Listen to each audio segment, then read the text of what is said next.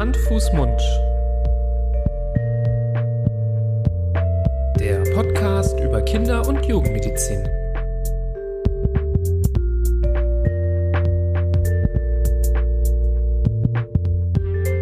So, ihr Lieben, herzlich willkommen zu einer neuen Folge von Hand, Fuß, Mund. Hallo, lieber Florian. Hallo, lieber Nibras. Sag mal, sagst du eigentlich nicht mehr Grüß Gott? Das hast du, glaube ich, jetzt öfter nicht mehr gesagt. Wirklich? Ja. Stimmt. Ja, das fällt mir gerade so auf. Oh Gott.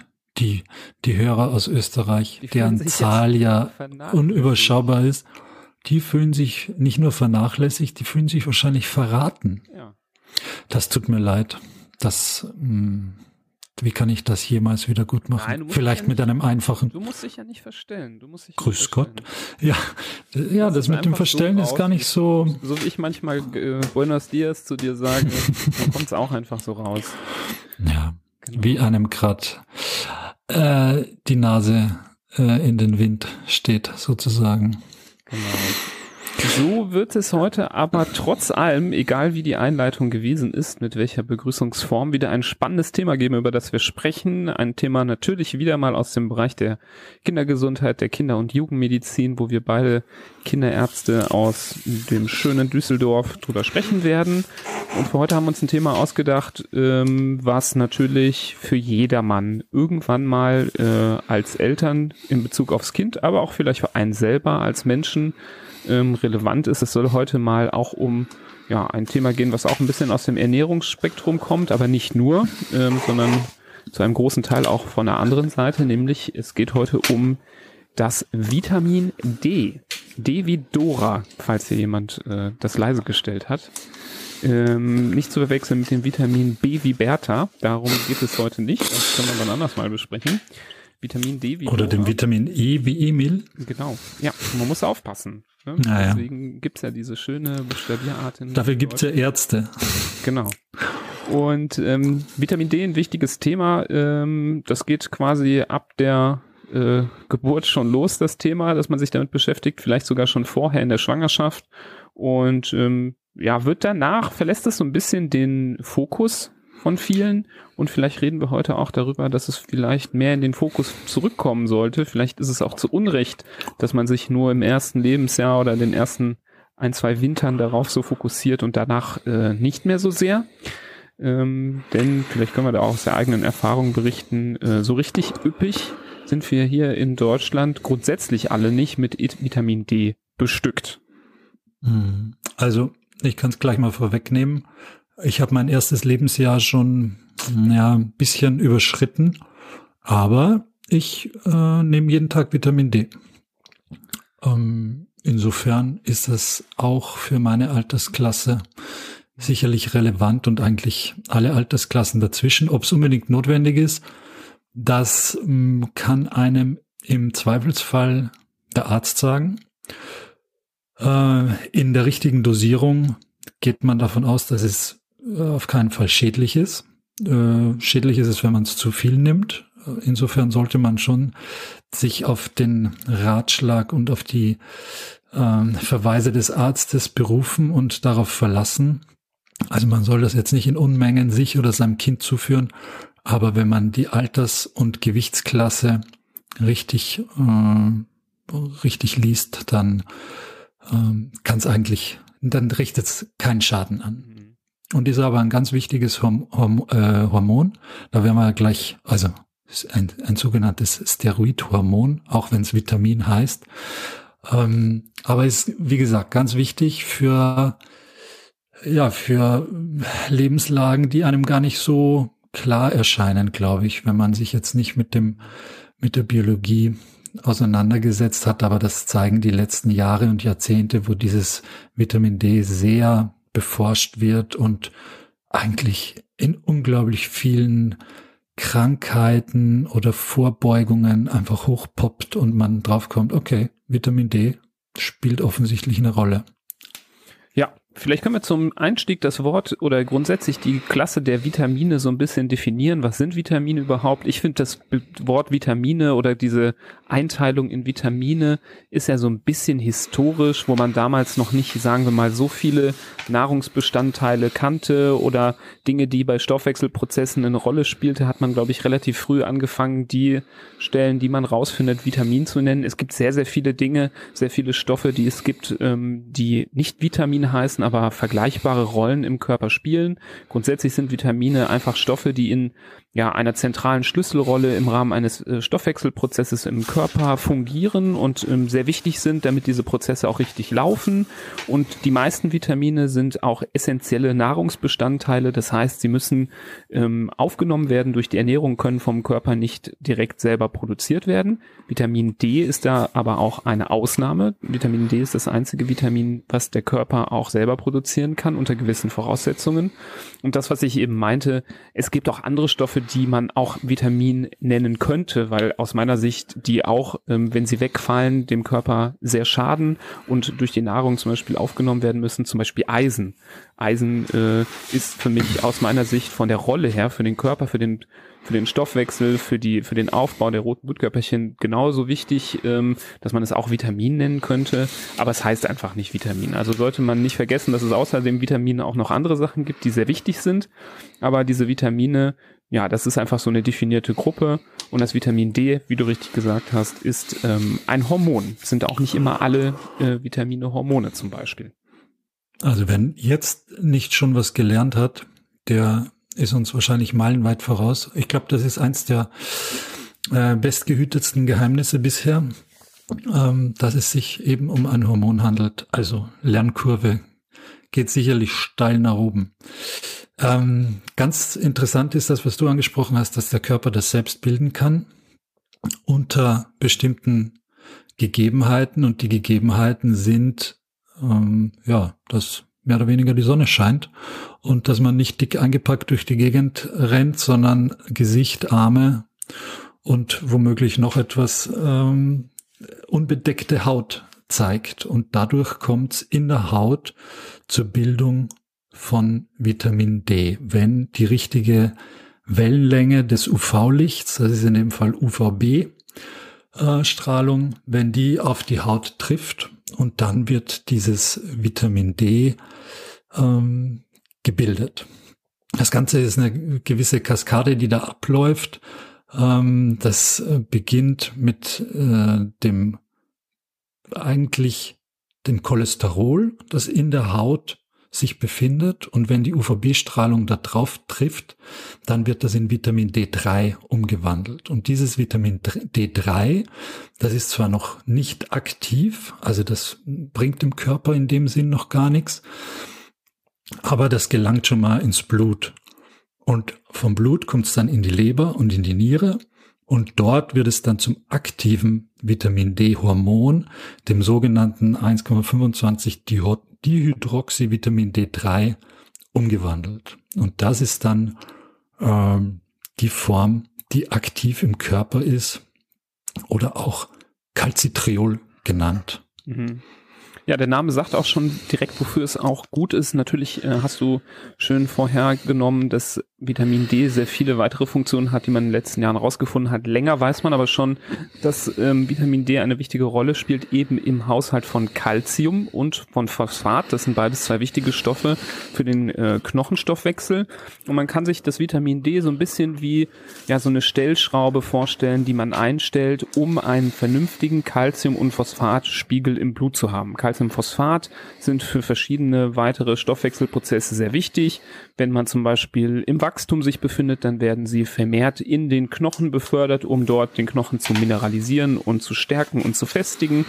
Ähm, hat man aber zum Beispiel an einer anderen Stelle einen Mangel an Kalzium und braucht dort welchen, dann wird zum Beispiel auch Kalzium wieder mobilisiert aus dem Knochen und Vitamin D spielt da auf jeden Fall eine sehr, sehr wichtige Schlüsselrolle. Dass das was mit dem Knochen zu tun hat, das haben, glaube ich, aber die allermeisten schon mal gehört. Ähm, vielleicht kommen wir aber, bevor wir zu den ähm, weiteren Folgen oder den weiteren Aufgaben des Vitamin Ds kommen, nochmal dazu. Wir haben es jetzt schon ein bisschen angedeutet, du nimmst Vitamin D, ich nehme es übrigens auch. Ah, ähm, wie, wie es überhaupt dazu kommt, dass Menschen ja vielleicht auch ähm, in unseren Breitengraden ganz besonders dazu neigen, einen Vitamin D-Mangel auszubilden das mit der Sonne, das kann, glaube ich, jeder sich äh, relativ leicht zusammenrechnen, dass wir jetzt vielleicht nicht im sonnigsten Teil der Welt leben. In Mitteleuropa gibt es auch viele nicht so sonnige Tage. Momentan wird das Ganze natürlich auch durch die Corona-Pandemie erschwert. Wir sind viel im Homeoffice, wir sind viel im Lockdown, man ist nicht so viel draußen unterwegs. Natürlich kommt äh, man hier und da natürlich nicht an einem Spaziergang herum. Das machen viele fleißig. Aber wenn man äh, gerade zu der kühlen Jahreszeit warm eingepackt mit einer Jacke durch, äh, durch den Park spaziert, dann hast du das eben auch schon angedeutet, ähm, sind nicht so viele Körperüberflächen frei für UV-Strahlung. Und dann ähm, bringt es leider nicht so ganz so viel, wenn man an der äh, frischen Luft ist. Man braucht schon gewisse Flächen, die bestrahlt werden. Unsere Vorfahren hatten damit weniger Probleme, als sie noch einen ja, sagen wir mal, äh, nur Intimbereich bedeckenden äh, Lendenschurz getrag, getragen haben, um jetzt. Das waren noch Zeiten. Das waren noch naja. Zeiten, genau. Jetzt so überspitzt gesagt, ne? Aber natürlich hat der moderne Mensch äh, sich angewöhnt, ähm, immer mehr sich zu kleiden und damit die Haut immer weiter abzudecken. Das führt dazu, dass die UVB-Strahlung einfach weniger auf die Haut kommt und ähm, diesen Stoffwechselprozess in der Haut äh, nicht anstoßen kann. Mhm. Wenn man jetzt so die Idee hat, okay, im Winter habe ich wenig Sonne abbekommen, jetzt im, jetzt hat man gerade April, der war in unserer Region etwas frisch und etwas verregnet, aber das ist ja eigentlich die Zeit, wo es dann losgeht mit den ersten Tagen, wo wirklich mehrere Stunden lang die Sonne dann auch gut scheint ja, dann knall ich mich da im Frühjahr äh, schön in die Sonne, in den Garten und hol mir meinen ersten und zweiten Sonnenbrand ab. Dann habe ich die Speicher wieder aufgefüllt. Das ist ein Trugschluss. Äh, so ein Sonnenbrand bringt einem natürlich nicht die Überdosis Vitamin D, sondern erhöht hauptsächlich das äh, Hautkrebsrisiko und hilft einem da jetzt bezüglich des Vitamin Ds nicht so allzu viel weiter. Auf der anderen Seite wieder, wenn man an den Sommer denkt und ähm, da ja eigentlich Sonne tanken kann und damit auch das Vitamin D äh, ordentlich produzieren kann, das ist halt auch so eine Sache, da schützen sich mittlerweile viele Menschen vor der Sonneneinstrahlung, um eben den von mir gerade angesprochenen Hautkrebs zu entgehen. Aber so eine Sonnenschutzcreme blockiert auch ganz, ganz viel von dieser äh, Sonnenstrahlung. Und ähm, da hat man eigentlich schon bezüglich des Vitamin Ds fast nichts mehr davon. Wenn man sich jetzt da von früh bis spät mit Faktor 50 oder sogar weniger ähm, ein, eincremt, das blockiert schon ganz viel von dieser Vitamin D-Produktion. Soll aber jetzt kein Appell sein, natürlich sich nicht einzucremen, wenn man im, gerade im Sommer, im Mittags irgendwie draußen ist oder draußen sein muss. Und bei den Kindern sowieso. Die, wenn die im Sommer im Freien sind, dann müssen die auf jeden Fall äh, eine ordentliche, einen ordentlichen Sonnenschutz bekommen. Aber man sieht, es ist nicht allzu einfach. Ja, das ist vielleicht auch so ein bisschen ein Paradox der Mutter Natur, was den menschlichen Körper angeht. Vielleicht ist da äh, die Perfektion nicht ganz so gelungen, weil es tatsächlich ein Problemchen ist. Äh, jetzt überspitzt gesagt, hole ich mir den Hautkrebs oder hole ich mir äh, das Vitamin D?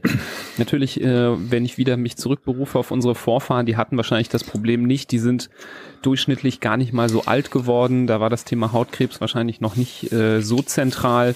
Da profitierten wahrscheinlich die meisten davon, starke Knochen zu haben. Ähm, aber dank der modernen Medizin leben wir ja heutzutage alle auch länger und haben auch ein gutes Leben, so Hautkrebs immer mehr eine größere Rolle spielt. Und da gibt's natürlich dann die Schwierigkeit, ähm, dass man das auch nicht vernachlässigen darf. Das ist auch ein sehr wichtiges Thema, der UV-Schutz. Ähm, das kommt dann dem Vitamin D tatsächlich nicht ganz so zugute. Man muss vielleicht ein gewisses Mittelmaß finden, dass man sich, wenn man mhm. mal kurze Aufenthalte an der Sonne plant, sich jetzt nicht direkt extremst einschmiert ähm, und äh, sich da gar keine Zeit lässt, vielleicht auch ein paar Minuten erstmal das zulässt, dass die Sonnenstrahlung reinkommt, bevor man sich eincremt. Viele machen es ja, sagen wir mal, schon bevor sie rausgehen. Das kann vielleicht auch einen Unterschied machen, wobei ich sagen muss, da sind mir jetzt keine Studien bekannt, ob man jetzt einen besseren Vitamin D-Spiegel hat, wenn man sich noch nicht zu Hause eincremt, sondern erst, wenn man äh, im Park angekommen ist. Ähm, naja, die, die, die Zeit, die notwendig ist, äh, der Sonnenexposition ist relativ überschaubar. Also man geht davon aus, dass täglich 10 bis 15 Minuten Sonnenlicht mhm. an Gesicht, Armen und Händen ausreichen, um da die notwendige Vitamin D-Menge zu produzieren. Und das ist ja, gerade wenn man an die Morgenstunden denkt oder an die, an die, an den späten Nachmittag, da scheint auch noch die Sonne, aber die steht nicht so steil am, am, am Zenit, dass einen da wegbrennt.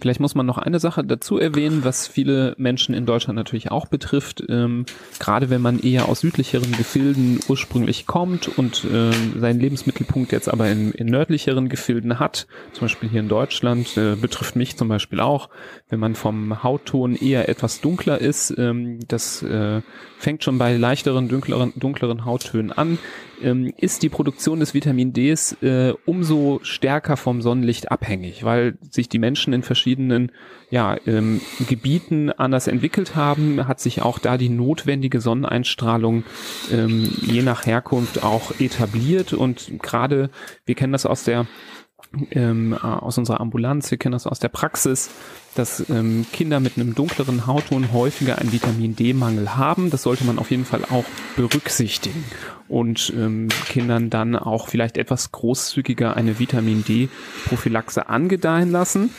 Was viele auch vielleicht denken, na ja, dann versuche ich doch das ganz viel mit der Nahrung aufzunehmen, dann kann ich das doch vielleicht mm. ausgleichen. Lecker. Mit dem Vitamin D. Ähm, da muss man zu sagen, die, die Aufnahme über die Nahrung macht nur ungefähr 10 bis 20 Prozent des Vitamin D-Haushaltes aus. Der meiste Teil, ähm, 80 bis 90 Prozent, läuft eben über die Haut und die Sonneneinstrahlung. Das heißt, man kann das relativ getrost vergessen, ähm, große Mengen Vitamin D über die tägliche Nahrung aufzunehmen. Ich glaube, früher in, in älteren Zeiten wurde viel äh, der sogenannte leckere Lebertran benutzt, oh, lecker. Äh, zu sich zu nehmen. Ähm, das mm. kommt aus einer Zeit, wo man das erste Mal gemerkt hat, dass das eine relevante Erkrankung ist. Wir kommen gleich wirklich auf die Aspekte, die da ganz äh, genau im Vordergrund stehen. Ja, und dann hat man gemerkt, dass Lebertran da hilft. Ähm, der ist weder lecker noch möchte sich, glaube ich, den jemals irgendwer freiwillig äh, zu Gemüte führen so dass man, glaube ich, da ähm, auch relativ gut äh, darauf verzichten kann. Heutzutage ähm, gibt es gute Vitamin D-Präparate, die völlig äh, günstig in jeder Apotheke zu erhalten sind. Das wäre, glaube ich, äh, immer meine erste Wahl, wenn ich mich entscheiden müsste. Ja, das äh, kann ich mir vorstellen bei deiner veganen Seele. Ich meine, für wenn man jetzt mal das, ja, du bist vegan, ich bin Vegetarier, für einen Veganen ist ja als äh, Vitamin D-Quelle in der Nahrung bleiben fast nur Avocados und Hefe eigentlich. Äh, für einen Vegetarier kommt dann noch Milch und Butter und Eier dazu. Und die äh, Fleischfresser, äh, ja, die haben es ein bisschen einfacher mit vor allem literweise Lebertran, aber auch so einem fettreichen äh, Fisch wie Hering oder Thunfisch oder Makrele. Oder was natürlich auch äh, Menschen gerne essen, die Rinderleber. Super. Da ist auch Vitamin D drin. Ähm, ich werde übrigens das Rezepte gibt's bei Nibras. Das, das Ende auf gibt's noch einen äh, überraschenden Hack. Ähm, eine Studie, die ich gleich präsentieren werde, wie man vielleicht doch über pflanzliche Lebensmittel gut an Vitamin D rankommt, vergleichsweise. Aber das erzähle ich mhm. zum Schluss. Das hebe ich mir noch mhm. auf.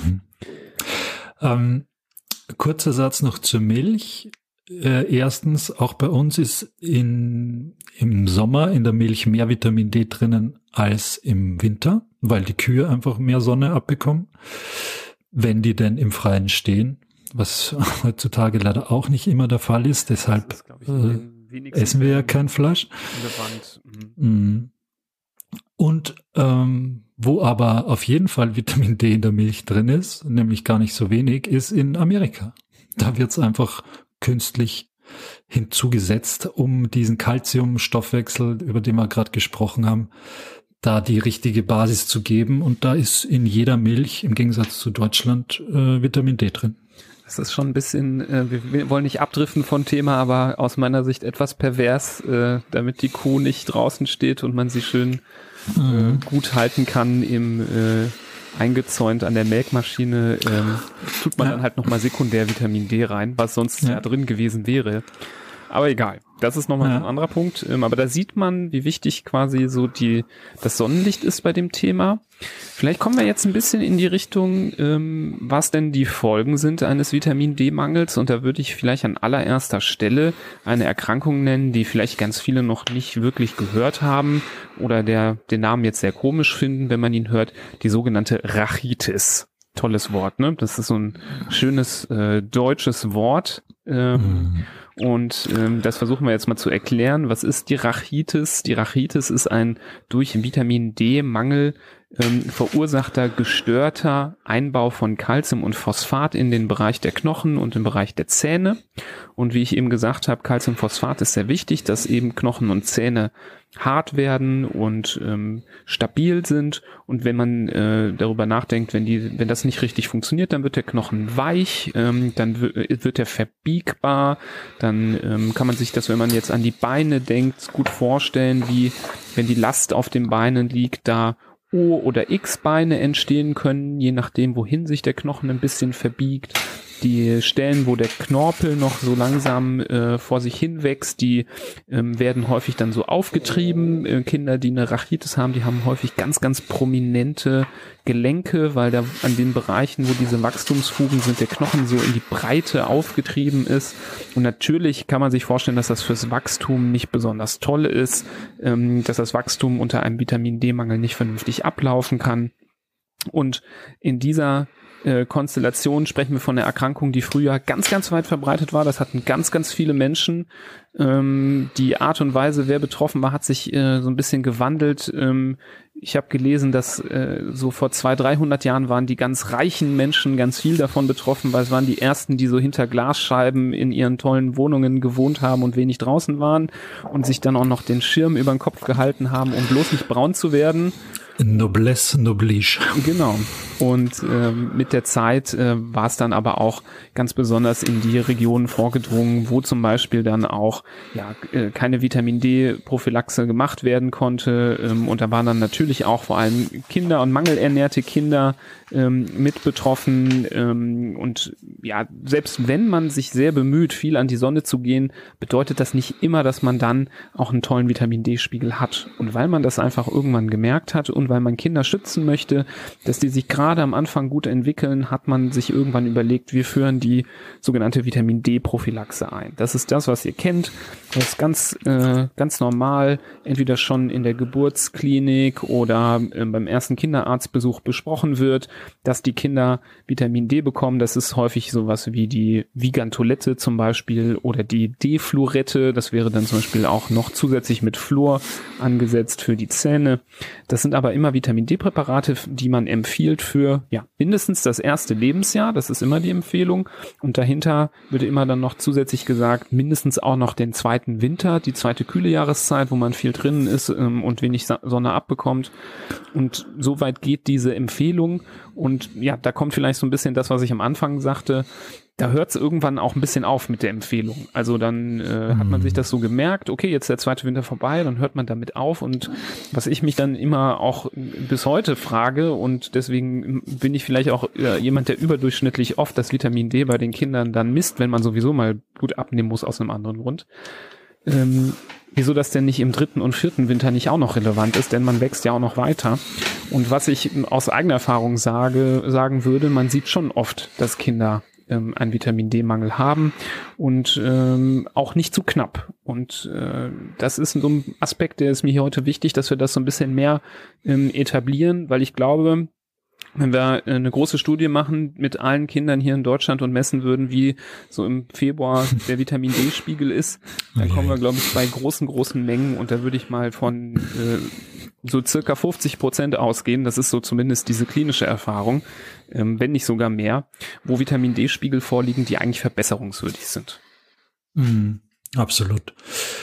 Ähm, Ich, ich glaube, es ist einfach eher eine neuere Untersuchung, die man so macht. Natürlich kann man schon ewig Vitamin D messen, aber dass es wirklich im Routinelabor auch äh, mit dabei sein kann, das äh, hat sich, glaube ich, erst in den letzten Jahren etabliert und dadurch ähm, wird das sicher mehr und mehr zu einem Faktor werden. Und das ist, ich kann dir da nur beipflichten äh, und dir zustimmen bei dem, dass es nicht nur im ersten und zweiten Winter wichtig ist, das zu substituieren, also zu ersetzen, sondern gerade in dieser ersten, in den ersten Jahren, wo die Kinder viel wachsen, wo sich auch vor allem bei den Nerven einfach unglaublich viel tut. Die lernen ja jeden Tag äh, unglaubliche Mengen mehr als Erwachsener hat man da ja kaum noch eine, ich habe am Anfang gesagt, die Lernkurve, äh, die ist heute schon mal hochgegangen, aber eigentlich ist die ja bei Erwachsenen äh, relativ flach, weil man schon einfach viel auch erlebt hat und wenig Neues äh, auf einen zukommt. Aber gerade die Kleinkinder, die Säuglinge, die Kleinkinder, die haben ja eine unglaubliche Entwicklung und für die Nerven, das weiß man ja auch mittlerweile, ist das Vitamin D ganz wichtig, genauso wie fürs Immunsystem, fürs Herz-Kreislauf-System.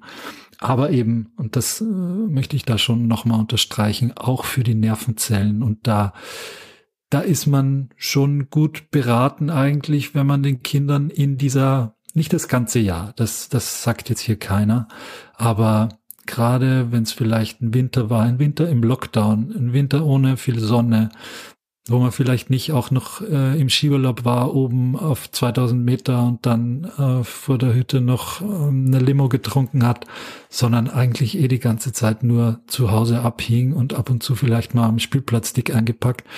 Da ist sicher, oh, wahrscheinlich in diesem Winter gibt's wahrscheinlich noch mehr als 50 Prozent, von denen du gesprochen hast, die eine Vitamin D-Substitution oder einfach eine Auffrischung jetzt ihrer Speicher absolut nötig hätten.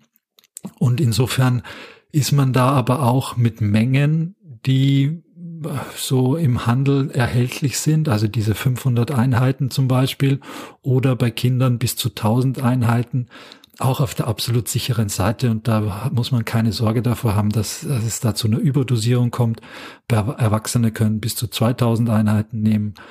Und wenn man das für einige Wochen, Monate während des Winters oder im, am Ende des Winters macht, dann, dann kommt man da äh, schon sicherlich auf bessere und hoffentlich auch auf normale Werte. Mhm. Also ich habe oft die Frage bekommen, ähm, wollte ich deswegen auch nochmal darauf eingehen, auf dieses Überdosieren von Vitamin D.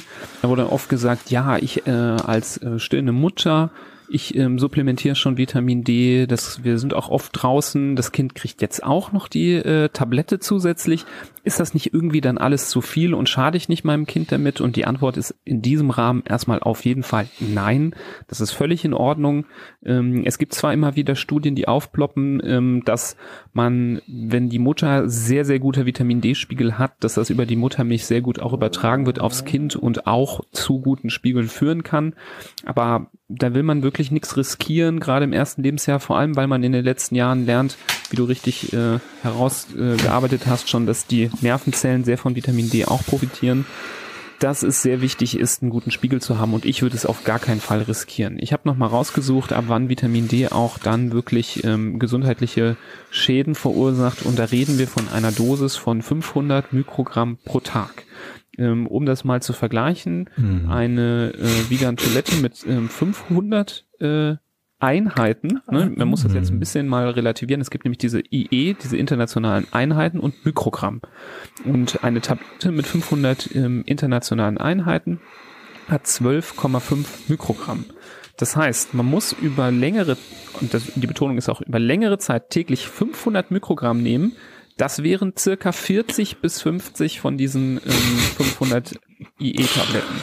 Das ist also, glaube ich, äh, die kommen immer in einer 100er Packung in der Regel. Da muss man also jeden Tag die Hälfte der ganzen Packung schlucken. Um davon wirklich ähm, eine Überdosis zu bekommen. Und diese Überdosis, die zeichnet sich vor allem aus durch Übelkeit, Erbrechen, Kopfschmerzen. Ähm, also das ist ein Ding der nahezu Unmöglichkeit. Und ähm, wenn man jetzt zum Beispiel Vitamin D nimmt und Kopfschmerzen hat, dann liegt das meistens nicht an dem Vitamin D. Das muss man ganz klar sagen, weil die Überdosis relativ spät erst erreicht wird. Also da kann man wirklich Sorgen nehmen und ähm, ein bis zwei bis drei Sorgengänge zurückschalten ähm, und das relativ unbedenklich einnehmen. Die Kinder können diese Tabletten ja auch ganz gut, wenn man die so ein bisschen in Wasser auflöst, auch auf dem Löffel zu sich nehmen und dann ist das mit der Supplementierung für die Kinder kein Problem. Mhm. Ähm, was ich auch interessant finde, nur noch mal um zu betonen, ähm, wie, äh, ja sagen wir mal, wie unwichtig eigentlich die Ernährung beim Vitamin D ist in Anführungsstrichen. Es gibt ähm, eine ganz gute Studie, die von der Deutschen Gesellschaft für Ernährung gemacht wurde, die eigentlich den Hintergrund hatte, dass man sehen wollte, wie unterscheiden sich eigentlich äh, vegane, vegetarische und ähm, omnivore, also alles essende Kinder. Die heißt Veggie Youth Studie und die hat, äh, die ist glaube ich letztes oder vorletztes Jahr rausgekommen und hat man über 1000 Kinder untersucht auf die ganzen ähm, Mikronährstoffe und Vitamine im Blut. Und Vitamin D hat sich herauskristallisiert in dieser Studie als ein kritischer Nährstoff bei allen Gruppen, also bei vegan, vegetarisch und bei den omnivoren Kindern. Die hatten alle ungefähr gleich stark einen Vitamin D-Mangel. Und das zeigt, dass egal wie man was isst, ob man jetzt mehr Gemüse isst oder ob man mehr Linsen isst oder ob man doch ganz viel Fleisch isst und tierische Produkte. Der Vitamin D-Spiegel ist bei allen nicht besonders toll. Also hier in der Studie hatten, das waren sechs bis 18-jährige Kinder und Jugendliche, wir hatten ähm, in allen Gruppen circa 30 bis 35 Prozent Vitamin D-Mangel. Und ähm, das finde ich ist nochmal ein wichtiger Punkt äh, zu betonen. Also da kann man sich jetzt sehr, sehr verrückt machen mit der Ernährung. Ähm, bis auf meinen Hack, der am Ende noch kommt, den werde ich noch, äh, ah, ich bin gespannt. Den werde ich mir noch ein bisschen aufheben. Ähm, aber trotz allem sollte man sich ernährungstechnisch nicht verrückt machen und dann doch relativ ähm, einfach mal zu diesen ähm, Ersatzpräparaten greifen. Wer keinen Bock hat übrigens auf diese Tabletten, es gibt ja auch Tropfen, es gibt so mhm. Öle, es gibt wirklich reichlich Angebot, was man so machen kann, was man sich irgendwo in Saft reinträufeln kann und sowieso nichts davon merken die Kinder auch nicht. Also das Ganze ist relativ unkompliziert zu lösen und diese ganzen Side-Effects, die ein Vitamin D-Mangel sonst haben könnte, allen voran halt diese Rachitis, aber auch zum Beispiel die Folgen für das äh, zentrale Nervensystem, die kann man so ganz richtig leicht umgehen. Hm. Ähm, zu der Rachitis nochmal oder äh, zum Ende der Rachitis, nämlich wenn man sie äh, erkennt, dann muss man sie natürlich auch wieder beiseite schaffen oder versuchen, so gut wie möglich beiseite zu schaffen, nämlich dadurch, dass man ähm, eine Zeit lang, um genau zu sein, ungefähr circa drei bis vier, drei bis vier Monate äh, das Vitamin D schon höher zu geben als jetzt die normale Prophylaxe. Und vor allem, man muss auch Kalzium dazugeben, um diesen Knochen, äh, und Knochenhaushalt auszugleichen. Das macht aber natürlich der Kinderarzt, äh, dem sollte man das äh, überlassen und in dessen vertrauensvoll, vertrauensvoll in dessen Hände geben. Ähm, weil wenn man sowas schon äh, zustande gebracht hat, dann muss man es natürlich auch wieder der Vergangenheit angehören lassen. Ja. Ähm, aber wichtig dann nochmal zu betonen, also Calcium zum Beispiel, dass man das zusätzlich nimmt, ist ja wirklich nur notwendig, wenn aufgrund des Vitamin D-Mangels der Calciumhaushalt aus den Fugen geraten ist. Ne? Also die meisten genau. haben zum aus Glück, den Wachstumsfugen. Ja, genau, die meisten haben ja zum Glück erstmal nur einen Vitamin D-Mangel der noch mhm. nicht zu einer Problematik des Calciumphosphathaushaltes geführt hat, dann kann man das noch in den Griff kriegen, wenn man nur das Vitamin D ersetzt. Aber sieht man nicht selten, dass da so eine beginnende Rachitis schon eingesetzt hat. Und ähm, gerade wenn ein Kind jetzt auch äh, über Knochenschmerzen immer wieder klagt und die Beine irgendwie wehtun, ähm, dann sollte man schon auch an solche Sachen mal denken und da den Vitamin D-Spiegel bestimmen lassen. Ähm, und wenn ein Kind sowieso einmal Blut abgenommen bekommt aus einem anderen Grund, finde ich, in unseren Gefilden hier in Deutschland, da kann man definitiv mal den Vitamin D-Spiegel mal mitmachen und schauen, wie der ist. Wenn der gut ist, ist alles top, da muss man nichts einnehmen. Und bei so grenzwertigen Sachen, dann kann man dann noch, glaube ich, mit dem Lifestyle versuchen, das zu verändern und gucken, dass man vielleicht ein bisschen mehr an die frische Luft kommt. Ähm, aber alles, was darunter ist, ähm, würde ich nichts riskieren, sondern das einnehmen. Wo ist er? Der Hack Wo ist er, der Hack? Ja. Hau ihn raus, ich bin ich hab, gespannt. Ich habe eine sehr interessante Studie gefunden, die ähm, ist jetzt, sagen wir mal so, ein kleiner Tipp. Also das ist jetzt noch nicht, das ist nicht die goldene Lösung, aber was interessanterweise rausgefunden wurde, wie kriegt man zum Beispiel dann doch an pflanzliche Lebensmittel mehr Vitamin D dran? Und ähm, diese interessante Studie hat ähm, braune Champignons ähm, mit UV-Strahlen mit UV-Strahlen bestrahlt und dann gemessen, wie viel Vitamin D in diesen Champignons entsteht. Und ähm, durch eine Bestrahlung mit UVB-Licht ähm, für ungefähr 25 Minuten konnte ähm, der Vitamin D-Spiegel in diesen braunen Champignons enorm gesteigert werden auf nämlich ungefähr 7500 Einheiten pro 100 Gramm Champignons. Und wow. ähm, das war schon, ähm, ich musste ein bisschen die Studie genauer lesen. Es war jetzt nicht, äh, UVB war jetzt nicht gemeint, ich leg die nach draußen in die Sonne, sondern es war schon gemeint, dass die irgendwie mit so einem Gerät bestrahlt worden sind. Man kann sich aber vorstellen, ich meine, 7600 Einheiten ist auch eine Menge. So viel muss es ja vielleicht auch gar nicht sein. Ähm, wenn ich mir vorstelle, ich lege im, im Sommer, mache ich das Fenster auf und lege die Pilze vorm Kochen noch mal eine Stunde irgendwie in die Sonne. Das mhm. kann ja vielleicht schon äh, einen gewissen Effekt haben, der mir zugute kommt. Das ist ja, das kostet mich nichts. Das ähm, ist eine mhm. total leichte Maßnahme ähm, das Coole an der Studie ist, man hat sogar dann randomisiert, kontrolliert. Ähm, Braune gegen weiße Champignons. nee, so nicht. Aber man hat randomisiert, placebo kontrolliert geguckt bei drei Gruppen von Menschen, die zu niedrigen Vitamin D-Spiegel haben. Wir haben die Champignons geholfen, wir haben die, ähm, wir haben die Vitamin D-Tabletten geholfen und wie hat ein Placebo geholfen. Und natürlich hat das Placebo nichts gebracht und die Gruppe mit den Pilzen hatte genauso einen guten Anstieg des Vitamin D-Spiegels wie die mit den Tabletten. Ach, crazy. Also haben die auch äh, nicht nur in der Theorie eine Erhöhung der äh, Vitamin T-Haltigkeit gehabt, sondern auch quasi einen therapeutischen Effekt gehabt, diese Pilze. Und ähm, das fand ich eine super coole äh, Sache und jetzt äh, fange ich jetzt auch an, meine Pilze immer schön in die Sonne zu legen. Ich denke, das ist auch egal, ob das jetzt braune oder weiße oder ob es jetzt irgendwelche äh, Champignons oder Austernpilze sind. Ich denke, Pilze haben grundsätzlich äh, die Fähigkeit, ähm, auch ja einen solchen Prozess äh, ähm, zu äh, ermöglichen, dass dort Vitamin D entstehen kann durch Sonnenlicht und den kann man doch ausnutzen. Das ist doch eine schöne schöner Effekt, den man mitnehmen kann, wenn man die Dinger sowieso zu Hause hat, mal an sonnigen Tagen ein bisschen nach draußen legen. Ich denke, man muss sie dann aber auch relativ äh, zeitnah essen. Also ich glaube nicht, dass es mm. Sinn macht, die draußen hinzustellen und dann eine Woche später dann zu verspeisen. Ähm, und äh, wenn man sich jetzt fragt, naja, wieso machen die das nicht sowieso? Die meisten Pilze wachsen, glaube ich, wenn die gezüchtet werden, eher in so dunkleren Gefilden. Das heißt, da sind die relativ arm an Vitamin D. Und die, die jetzt natürlich gerne in der freien Natur irgendwelche Pilze sammeln, die sind wahrscheinlich richtig gut dabei. Die haben wahrscheinlich immer relativ Vitamin D-reiche Pilze. Wenn sie nicht im Wald stehen. Ja, hängt vom Wald ab. Ne? Mm. Ja, aber, aber, ich verlinke euch das, äh, also ich pack euch das in die Show Notes, dann könnt ihr mal über diese Studie äh, schauen. Ähm, ich finde das interessant und äh, ich denke, schaden wird's nicht, wenn man das mal ausprobiert. Absolut. Also ein toller Hack. Das werde ich auch gleich äh, in die Praxis übernehmen. Vielleicht fällt dir auch noch ein weiterer Hack ein, wie man folgendes Problem lösen kann in dem Zusammenhang. Achtung, ich mag keine Champignons. Mhm. Das sagen nämlich laut Statistik drei von vier Kindern, zum Beispiel in meinem Haushalt, und nur deswegen nicht vier von vier, weil der eine noch nicht sprechen kann. Ja, ich glaube, in, dem Aber Fall, ja. in dem Fall kann man halt das Kind fragen, ob es diese geschmacksneutrale kleine Pille schlucken möchte oder diesen ekligen, wabbeligen Champignon essen. Wahrscheinlich wird dann die Pille gewählt und dann hat man das Problem auch nicht. Also das wäre jetzt mein Stimmt. Hack.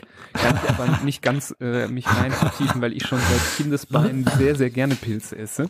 Hm. Aber klar, es gibt sehr viele Kinder, die Pilze nicht so gerne mögen. Das ist vielleicht auch ein Hack eher dann für etwas ältere Kinder oder vielleicht für einen selber als Erwachsener. Hm Mhm. Wie gesagt, das hört ja nicht ah, auf super. das Thema. Ja. Ähm, Vitamin D braucht man ja nicht nur als Kind, sondern äh, ähm, bei Erwachsenen, da sind wir jetzt gar nicht so drauf eingegangen, wir sind ja kein Erwachsenenmedizin-Podcast, aber ähm, da gibt es ja auch ähm, Mangelerscheinungen, dass irgendwann der Knochen spröde wird, dass er nicht gut mineralisiert ist, ähm, dass er anfälliger wird für Knochenbrüche. Das sind also auch äh, total relevante ähm, Aspekte im, im Erwachsenenalter und für uns, damit wir, ähm, wenn wir schön alt äh, und äh, schrumpelig werden, dann aber weiterhin starke Knochen haben, ist es genauso wichtig, dass wir einen guten Vitamin D-Spiegel haben und Ja, solange man als Erwachsener immer noch nicht gerne keine Champignons isst, kann man den Trick ja versuchen mal anzuwenden. Ja, also von Anfang bis Ende die Lernkurve, die gleicht der, ah, jetzt fällt mir keine Steilwand ein in irgendeinem Gebirge. Da gibt's auch genug Sonneneinstrahlung. Muss man sich auch gut ancremen. Egal, wie auch immer. Also ähm, habe ich heute viel gelernt hier. Super. Interessantes Thema. Äh, ohnehin, dieses Thema Ernährungsmedizin ist ja sowieso äh, noch ein bisschen in den Kinderschuhen, gerade was das so äh, für Kinder so bedeutet, ähm, wenn man auf verschiedene Nährstoffe achtet. Ähm, da wird ganz viel geforscht momentan. Das ist ja noch äh, ja ein relativ neues Thema. Ähm, wenn man da jetzt in die Details geht, natürlich jetzt nicht bezogen auf die Rachitis, aber wie man zum Beispiel gewisse Nährstoffe auch auf natürlichen Wege ähm, bekommen kann oder ob man nicht ein paar Sachen mal den Nahrungsmitteln auch irgendwie zuführen kann. Da wird, glaube ich, viel gemacht und ich weiß nicht, ich finde das auch ganz gut, dass zum Beispiel in den USA Vitamin D vielleicht auch substituiert wird. Ähm, jetzt, ich persönlich finde Milch jetzt nicht den richtige Taxi, um das rein zu befördern, aber könnte man ja auch in anderen Sachen machen. Bei Sachen wie Jod fragen wir uns das ja auch nicht, wieso das in dem Salz drin ist. Da haben wir uns dran gewöhnt, da sind wir auch mhm. zufrieden mit. Ähm, dass wir darauf nicht besonders stark achten müssen. Und so könnte man das mit Vitamin D möglicherweise auch machen. Äh, vor allem zumindest in den Zeiten, wenn man dran denkt, dass wir jetzt ja, in letzter Zeit sehr viel zu Hause sein müssen und nicht so viel raus können. Das ändert sich aber hoffentlich in der Zukunft. Vielleicht kriegen wir dann doch noch die Kurve. Wir hoffen es. Wir hoffen es. Ansonsten, wenn ihr noch Fragen habt zum Thema, meldet euch gerne, schickt uns eine Mail an info.handfußmund.de oder schreibt uns über Social Media, wo ihr uns findet, zum Beispiel vor allem auf Instagram.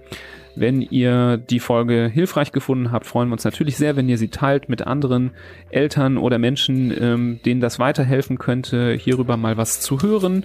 Und natürlich, wenn ihr ganz viel Zeit noch übrig habt, würden wir uns sehr über eine Bewertung zum Beispiel bei iTunes freuen. Das hilft uns besser gesehen zu werden und in mehr Ohren zu landen, die uns zuhören.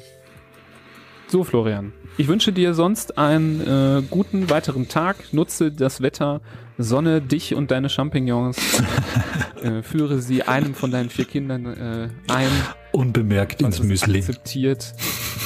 Komm, der eine ist ja noch, der ist ja noch Baby. Also das naja. ist ja, dem kannst du das Wenn. doch auch noch reinpürieren. Ja, stimmt. Das geht doch noch. Das stimmt. Gut. Ja, äh, ich versuch's. Dann bis zur nächsten Folge. Macht es gut. Tschüss. Bis dann. Auf Wiedersehen.